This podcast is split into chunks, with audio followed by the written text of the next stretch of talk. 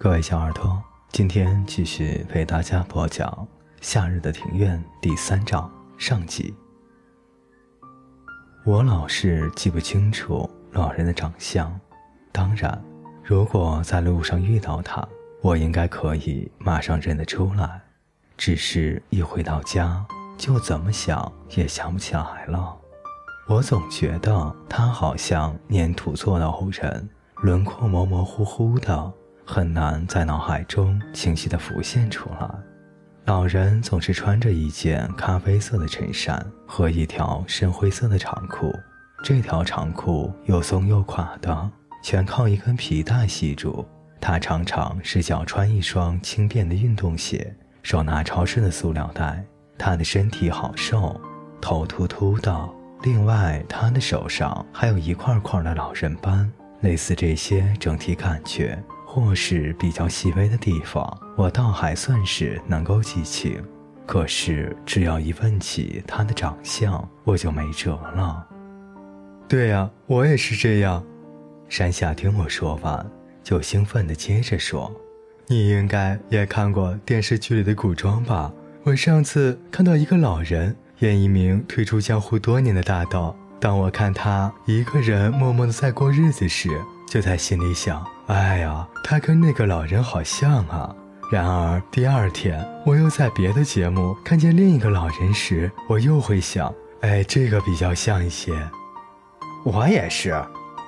河边说：“我以前听人说过，若是遇到自己喜欢的女生，就会老记不住她的长相。”正在喝饮料的山下被呛到了，他气急败坏地说：“老人和喜欢的女孩到底有什么关系呢？”我很少看到山下这么生气。呃，就是嘛。少胡说八道了。呃，但是说真的，为什么会记不住呢？为什么呢？谁叫我们要偷偷摸摸的看人家吗？有可能是这样。我说，然而河边甚至什么话都没有说，好像他完全没有意见似的。哎，玄关的门悄悄地开了，因为是简陋的甲板做成的，所以门开时发出了小小的声音。我们全速跑向停车场，先躲到车后，再开始尾随老人。老人像平常那样步履蹒跚。既然我们已经知道目的地一定又是便利商店，那么先绕过去等他也是一个法子。可是为了尊重河边的想法，我们还是煞有介事地躲在电线杆或是自动贩卖机后面进行跟踪。在转进商店街时，老人突然回过头来，山下一急撞到了电线杆。老人看到了，哼了一声，又继续往前走。笨蛋！河边抱怨道：“你曝光了，曝光是什么意思？就是让人家看到你的脸了。就算没看到你的脸，你的胖身材也够醒目了。”山下低下头来，眼睛瞪着地面。不准哭，胖子，我帮你化妆。啊，化妆。河边从口袋里掏出一个红色的四角形盒子，说。我就知道可以派上用场。塑料盒子里装了一条粘胶和一团黑黑毛毛的东西，是胡须组合。我来帮你粘上。山下窜来窜去的，一直说不要，可是河边却只顾打开粘胶。不要这样，连我都想替山下说话了。一个穿着短裤的胖胖小学生，如果在鼻尖长出胡子来，岂不是更加引人注目？别浪费时间了，快点去便利店！我才刚说完，山下就头也不回地向前冲了。来到位于商店街尽头的便利商店，却没有看到老人。我们一起朝公园走去。当我们知道老人也不在那里时，着实有点发慌。一定是被他发现了，山下略带歉意、不安地说：“再找找看吧。山下负责他家附近看看。”河边到商店街看看，三十分钟以后再到这边集合。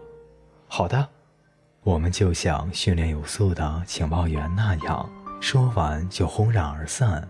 我已经想好要去哪里找了。那是一家在公园斜坡的综合医院。我一边冲向斜坡，一边想象待会儿山下与河边一定会对我投以钦佩的神情。再过不久就是夕阳时分了，阳光从候诊室的天窗洒下来。这里有挂号处、收费处和领药处，然后就是有几条呈放射状的小通路，分成内科、小儿科、耳鼻喉科、眼科、外科和妇产科。我很快地扫视一遍中央候诊室，确定老人不在这里之后，就到各候诊室转了一圈。我几乎看不到老人，看到的大都是小孩儿。小孩的妈妈以及利用上班时间来这里的店员，因为是下午的关系吗？上一次我是上午请假来的，看到的几乎都是老人和大腹翩翩的妇女。那天早上，我的眼睛好红，像极了死鱼的眼睛，一定是结膜炎，不去医院不行。虽然我说我可以一个人去，但是妈妈还是要坚持带我去。我和妈妈在候诊室等待着，突然从诊疗室里传来医生震耳欲聋的声音：“不是前天才给你的药水吗？为什么现在没有了呢？说清楚！”隔了一会儿，我就听到有人吞吞吐吐的回答。于是医生用电视中性情温暗的口气说道：“打翻了？为什么打翻呢？啊，是不是故意打翻的？是不是？”那声音好吓人，我以为那挨骂的一定是个和我差不多的小孩，没想到从门后走出来的竟然是一个身材矮小、满脸皱纹的老人。他手上提着一个超级市场的塑料袋，袋子里放着钱包。他的脸上都是老人斑，衬衫有一半没有扎好，露了出来。那位老人看到我时，尴尬地笑了一下。我永远忘不了那个老人的脸，另外我也忘不了医生后来的嘴脸。他满面笑容地对妈妈说：“你儿子得的是结膜炎性角膜炎，他的毛巾、脸盆都要和家人分开使用。不过不要紧，我们的药非常有效，五天以内就会好的。”在回家的路上，妈妈说：“运气不错吗？”那医生人很好，我听了，心中竟然燃起一股无名之火。救护车的警笛声吓了我一跳，该不会是……我突然有种不祥的预感。我赶紧穿过中央候诊室，来到医院的大门。只见担架上空空的，病人已经被抬了进去，说是从楼梯上跌下来的。一个身穿白制服的中年妇女正在和旁边的人说话。我擅自钻到里面，在这位中年妇女的面前停住了脚步。呃，请问，我的声音在颤抖。什么事？穿白衣服的妇人眼睛周围长着一粒粒像种子的东西，叫人看了很不舒服。刚刚救护车送进来的是一位老先生吗？不是，是老太太。我松了一口气，竟忘了跟妇人说谢谢。各位听众朋友，感谢您的陪伴，本节故事就为您播讲到这里，我们下节再见。